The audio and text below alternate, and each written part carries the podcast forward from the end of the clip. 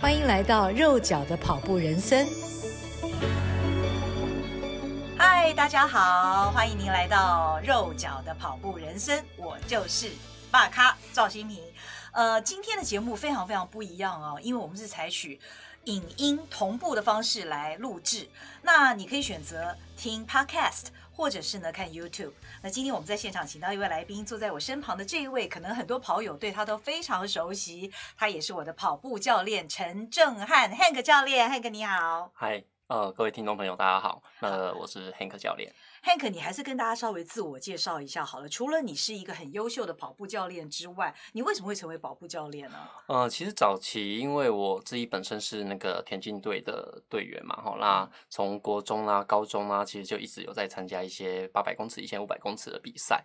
那跟大部分的男生一样，就是从学啊、呃、当完兵退伍之后，其实就再也没有跑过步了。那其实是近几年来。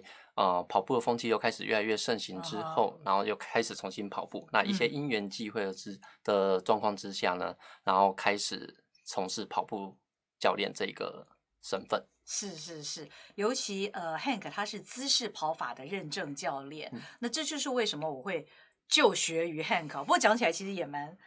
蛮汗颜的啦，因为我我是大咖嘛，那还好教练有非常多非常非常优秀的学生，否则他如果出去跟人家说，哎，我学生就是那赵新平的话，可能会把他的招牌给砸了。其实不会，我一直都还记得当年在 台大第一次看到你的场景，嗯，对，那一直到现在，我觉得其实进步幅度非常的大了。对，非常非常感谢教练。那教练他彻底的呃改善了我的跑姿。不过今天呢，我们要跟教练谈什么题目，可能大家绝对都想不到，就是我们要来讲的是数学。其实数学哦，在我学生时代呢，就是除了跑步之外，最令我害怕的一件事情。而且那个害怕跟自卑的程度，完全不亚于跑步。教练，你知道吗？我大学联考的数学分数是十九分。真的，我今天这一开始就开始自爆我自己的这个糗事哦，十九分，数学真的非常烂。那除了数学是我最怕的课程之外，呃，其实我后来就业了之后，我仍然会做关于数学的噩梦。可说也奇怪，呃，自从我开始跑步之后呢，我发现我很喜欢研究关于跑步的各项数据，而且乐此不疲。自从我带了一个运动表，那运动表会给我们很多很多一连串的数据，再加上一些 App 里面有一些我们看得懂或看不懂的数据呢，我都很喜欢研究。每次跑完之后呢，我就一边收操，一边看我的表，或者一边打开 App 看我这次练跑所得到的结果是什么。那全部都是以数据呈现。所以今天我们要来跟大家谈的题目就是跑步是一种。数学，那教练通常你呃带完学生跑步之后，你最常看的是哪些数据？呃，其实通常来说，当然配速啦、距离啦、心跳啦，嗯、啊，这些是属于比较体能方面的数据。嗯、那你像技术方面的数据，包括包括步频啦、步幅啦，这一些其实都是我们在呃整个在观察学生的训练记录的时候会去观察的一些数据内容。嗯嗯嗯嗯。那其实公里数跟配速，我觉得就给人非常非常大的成就感。嗯、每次呃一跑完，不管是你跑了几趟，你一定先看，哎，我到底跑多快？嗯。那跑完之后就是累积自己跑了几公里。是。那呃，其实我们好像自己也都会给自己规定一些业绩嘛，哈，就今天我要跑几公里，每个月那这个月我月底结账要几公里，像我上个月就差了几公里，没到一百五，哎，说起来真的是很少了，但。好，这个月就继续努力。好，那所以刚刚教练说，呃，公里数跟配速，但是这些数字除了它单纯的数据之外，我们该怎么来解读我们的公里数跟配速？OK，科学化训练其实它是一种从感觉到科学，它是一个量化的过程。Uh-huh. 对，那我们以前我们一开始我们可能会觉得说，假设我今天问说，哎，你今天出去跑多远？你可能会跟我说，哎，我今天跑很远。Uh-huh. 那我问你，你今天出去跑多久？你可能会跟我说跑蛮久的，感觉蛮久的，对，感觉蛮久的。那也许可能只有十分钟而已。嗯。所以其实从感觉一直到科学化，其实攻坚就是把这些内容把它变成啊、呃，把它量化的一个过程。对，把它量化的一个过程。嗯。所以其实呃，从以前在没有任何装备的状况之下，嗯、就是一切都从从感觉咯。我都还记得我那时候刚开始在台北市跑步的时候，那个时候在河滨跑步嘛，哈。台北市的河滨有一个蛮有趣的地方是，它会在河滨旁边，它会立柱子。对。然后它上面会有几公里到几公里，对对对几公里到几公里。对我以前刚开始跑步没有 GPS 手表的时候，我就是跟着一根柱子，一根柱子，一根柱子走。哦、我要从从这个标记跑到哪一个标记回来，大概就几公里。我会去用这样子的方式来去做做一些。呃，计算，嗯，好，那实际上，呃，比较精准之后呢，后来开始可能会慢慢的跑操场喽，嗯，那跑操场会好一点点，哦，为什么呢？因为它算是有一点点量化了，对，一圈原因是，对，我今天问你，你今天跑多远？哦、你会跟我说跑几圈？哦，哦，OK，那一圈就大概就是四百公尺喽，OK 哦，所以其实，呃，这就是量化的过程。那后来，刚慢慢的，现在有开始有 GPS 手表喽，有有有一些手机 APP 喽，哦、那开始其实。呃，这些的记录，其实它就会对于量化就会越来越精准，嗯、我们就会知道，哎，我到底跑了几公里，对我也会知道我今天到底速度跑多快。Uh. 我觉得，呃，设备其实量化的第一步啦。嗯，教练，你知道吗？其实我还很关注热量的这个数字。OK，因为我喜欢吃甜食嘛，那甜食动辄都是两三百，这最起码，那动辄有时候很高，会到这个五六百卡。是。但我发现呢，以我的体重，我大概每公里。每跑一公里只能消耗五十卡，换句话说呢，我若今天吃了一个 brownie，可能五百卡，我就至少得跑十公里才行哎。所以每次我都要看一下，到底我这一次我消耗了多少热量，嗯，这也是一个很具体的数据。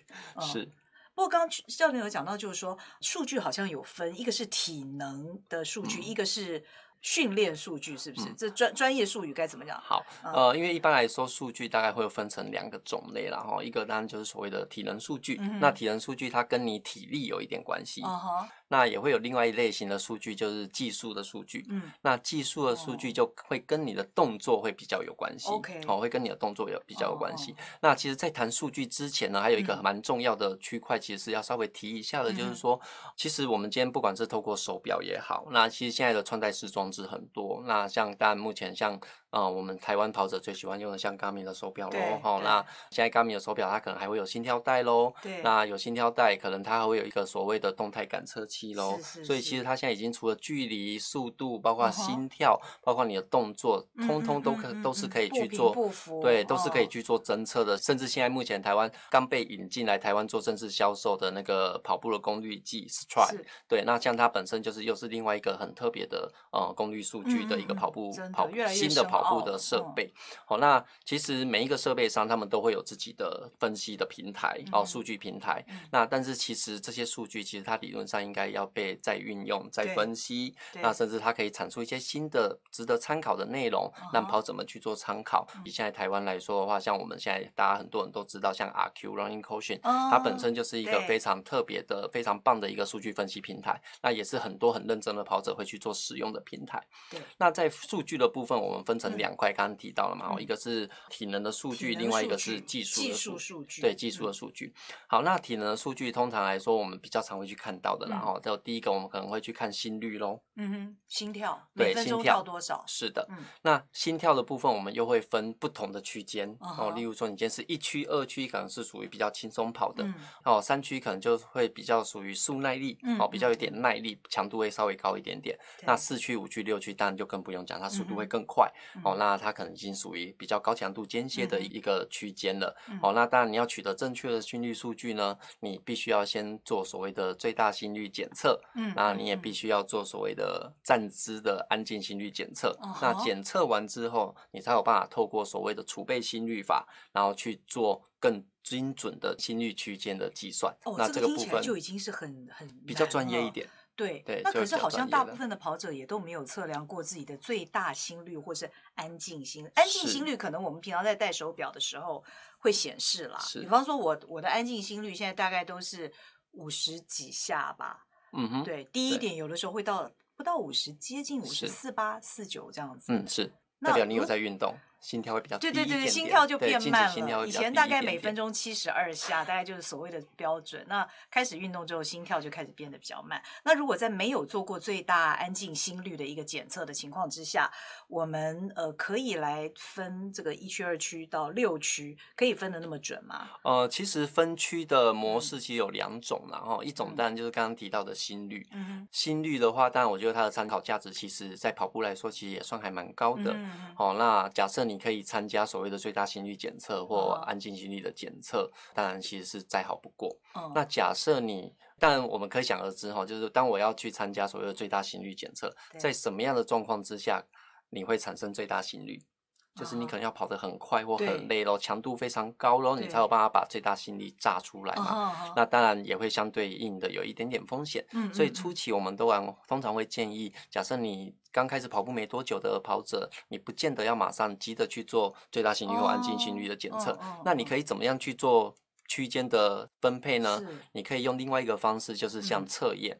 哦，不管你今天是做。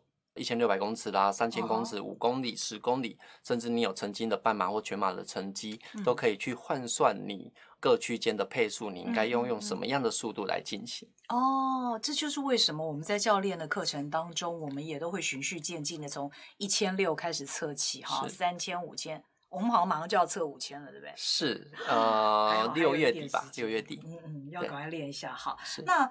呃，这个我们刚刚讲到的是属于自己呃训练方面的指数，对不对？是。呃，那还有一个是叫做状况指数吗？OK，状况指数的话，哈，其实一般来说，状况指数它主要是要去判断你现在目前的训练在不在轨道上，嗯嗯，或者是你的现在的训练状况是否会强度太高，造成有。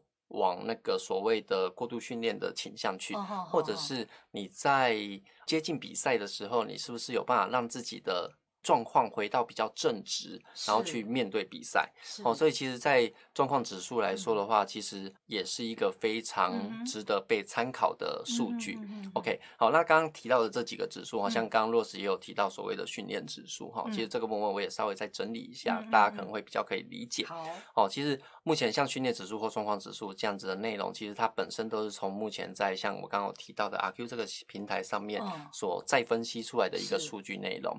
好，那训练指数通常以前我们以强度来说的话，嗯、像我们刚刚不是有谈到配速的强度吗？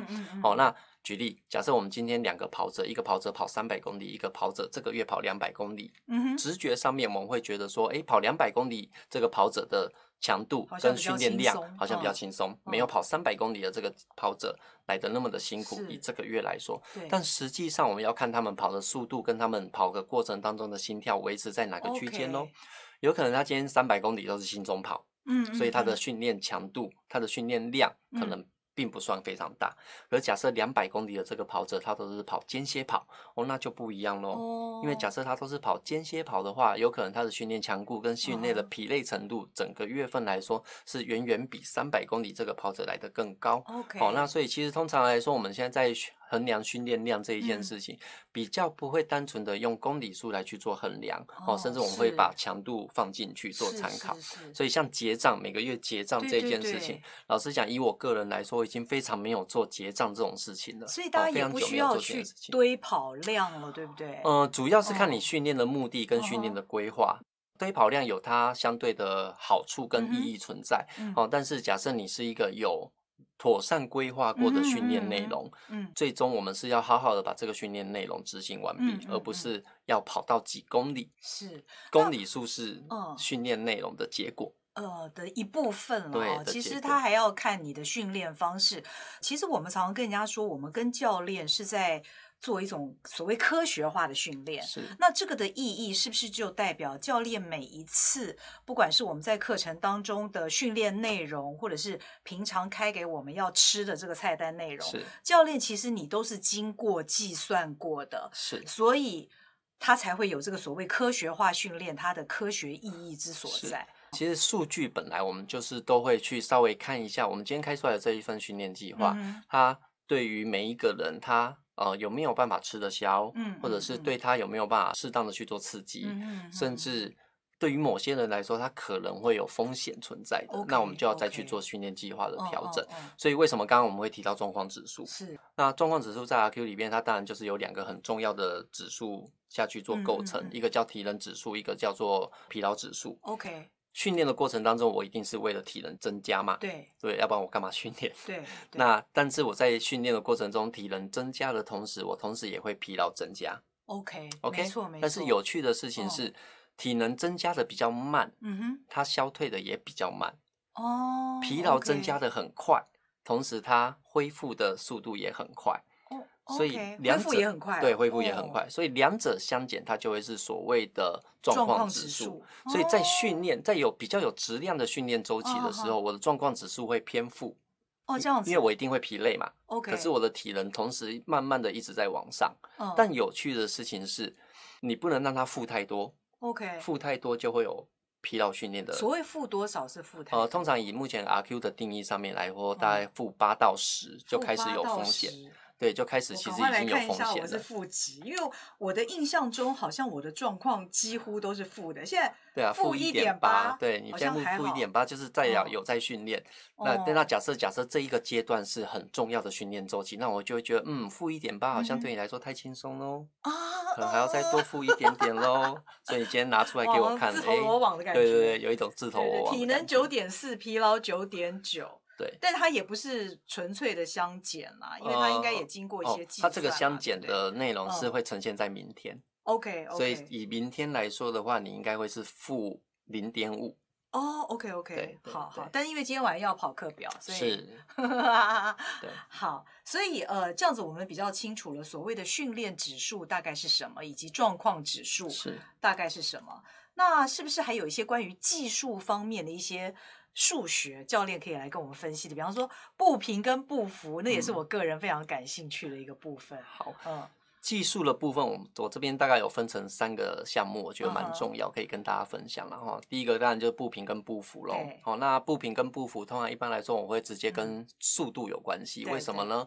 呃，因为速度通常来说就会是步频跟步幅的结果。假设我一分钟一百八十步，我每一步一公尺，代表我一分钟一百八十公尺。对，那它当然就可以算得出速度喽。OK 哈，所以其实基本上步频跟步幅，这就是一个蛮重要的数据。那到底在跑步的过程当中，步频快一点好吗？还是步幅大一点好吗？嗯、其实通常就在我们的训练过程中，我们会去观察这件事情。Uh. 假设步频过低，步幅过大，OK，代表你可能有跨步的嫌疑。步对，这样比较耗力。嗯，对，可能会比较耗力，也、嗯、有可能间接的造成受伤风险偏高喽。Okay, 如果肌力不够的话，对，对对。那假如说你的步频偏高，步幅偏低，嗯、那这个部分其实也有可能会让你。因为步频太高，有可能会比较容易疲累哦，这其实也是有一些。原因存在的，oh. 那所以通常来说，我们在训练的过程当中，我们会去取得中间值，就怎么样让你找到一个最适合自己的步频.那你的步幅又可以透过好的跑步技术来做增加。嗯嗯。哦，其实甚至在速度的快跟慢，嗯、我们都可以观察得到，你是用跨步来增加速度，嗯、还是用步频来增加速度。Oh. 我们会希望你的步频是微幅上升，而不是突然变很大来增加速度。哦.所以这个部分其实在步频跟步幅来说，其实是蛮重要的一个区块。所以教练有一个说法是说，每分钟的步频要在一百八以上，这个是正确的吗？OK，这个议题其实呃很多的跑者之间大家已经讨论很久了哈。嗯、那对我来说，当然它最原始，它其实是有某一位教练，他观察奥运选手的、嗯、的比赛状况的步频，他去归纳出，它其实是一个归纳出来的一个结果，就是诶一百八十步以上好像才是一个比较好的现象。但实际上，就我目前的观察来说的话，其实在你训练得以，你的身体灵敏度反。应各方面都很好的状况之下，一百八以上本来就是自然而然就会达成的事情。嗯、是是，对。那假设你一百八以下，甚至偏低，那我们当然会去考虑到你的身体的动作的灵活度、灵、哦、敏度、协调性是不是有需要再加强的地方。哦、那假设加强之后就会到一百八，那当然是很棒的。Okay, 那即便你现在已经状况很好了。偏低于一百八一些些，我觉得也还 OK。嗯，对，就是基本上还是会看你整体的状况。嗯嗯嗯，是。对。那除了不服跟不平之外，我们难免就会想到，这跟这个触地时间哦，我们腾空有多少时间？有有有关系嘛？对，嗯都希望腾空时间越久越好。是触地时间跟腾空时间是这样子哈、嗯，我们自己我们去想一个很有趣的话题哈，就是跑步真正会移动的时候，是脚停留在地上的时候，还是双脚腾空的时候？腾空肯定是腾空的时候嘛，嗯、因为我只有两只脚都在空中的时候，我才会去做移动。换、嗯、句话说，触地时间是近年来跑者会很追求，就是说触地时间是不是要低一点点，对对对，我才效率会比较好。嗯、哦，目前。基本上来说，这个答案是肯定的，然后就是你一定要让你的触地时间往下调，嗯、但是不是说越低越好，嗯、其实数据都是这样子，不是越低越好，嗯、就要适度的让你的触地时间往下调，你的腾空时间会增加，是哦，那你飞在空中的时间当然会比较久一些些，嗯、那你当然也会步幅也会相对比较大一点点，哦，所以其实呃以触地时间跟腾空时间来说的话，我们会去观察这一件事情，就是说它有没有办法。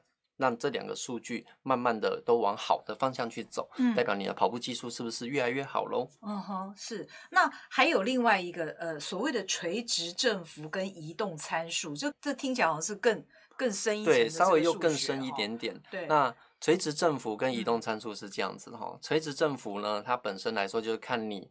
在跑步的过程当中，你身体上下震荡的幅度，所以是最好是维持稳定，不要震荡那么大，呃、是太大当然不好，代表太大的话，你会跑起来像跳着跑。OK，太低也不好，太低会像走路一样。哦哦哦，会你跑步跑起来会像走着跑。是是是。所以其实为什么后来又会有另外一个移动参数这一个数值，就是他希望你飞起来，嗯，要有垂直的力量，可是他又希望你飞起来的时候，你往前的距离又要够长。嗯。所以其实他就是会透过垂直振幅跟你的步幅下去做一个计算之后，它会有所谓的移动参数这样子数值出来。哦，那所以基本上就是你移动参数慢慢的降低，代表。你不用飞太高，你就可以飞得比较远。那移动参数到底是应该在哪个数字会比较好？呃，其实因人而异，而且越顶尖的选手越低。哦，对，它的移动参数会越低。普遍来说，假设你今天看到 RQ 上面的数据的话，你看到大概六到八已经算还不错了。哦，那顶尖选手可能在四或五以内。哦，这样子。对，可能会在四或五以内。好。所以，那我们如何要运用这些数据？以上其实教练跟我们分享了很多的数据，看起来我们每一次练完自己都要去观察一下这些数据的变化。那如何运用这些数据来增进我们训练的一个有效度呢？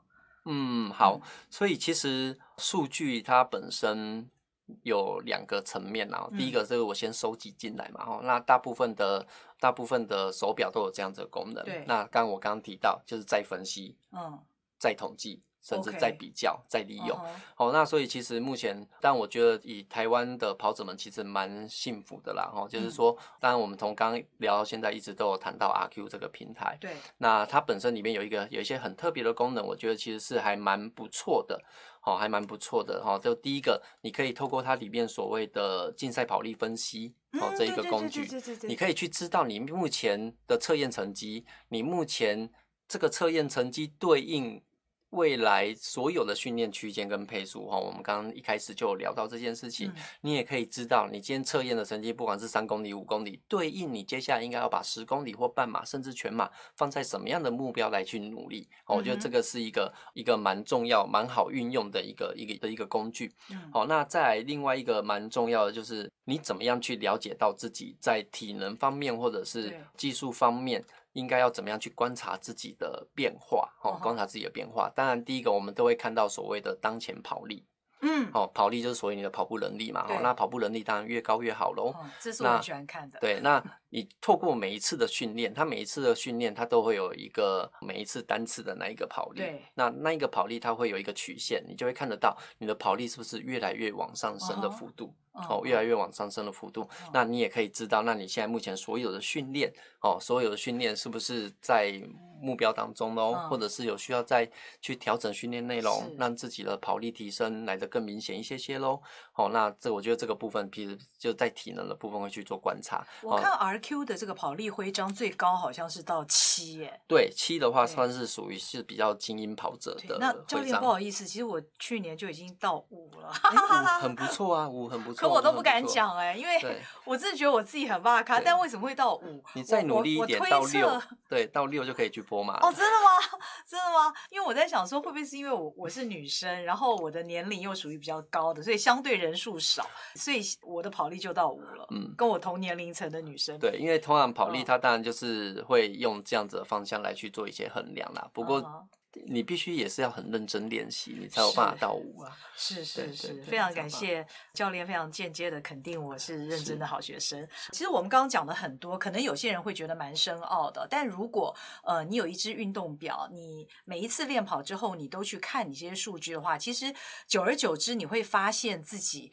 不管是你训练的越来越好，或者是你疲劳越来越。高哦，这样子的一个趋势，那我觉得这都是非常有趣的一件事情。我也相信所有的跑者都跟我一样，很喜欢分析这些数据。这就是为什么我会说跑步原来是一种数学。这也是我跑了一阵子之后啊，有这样子的一个体悟。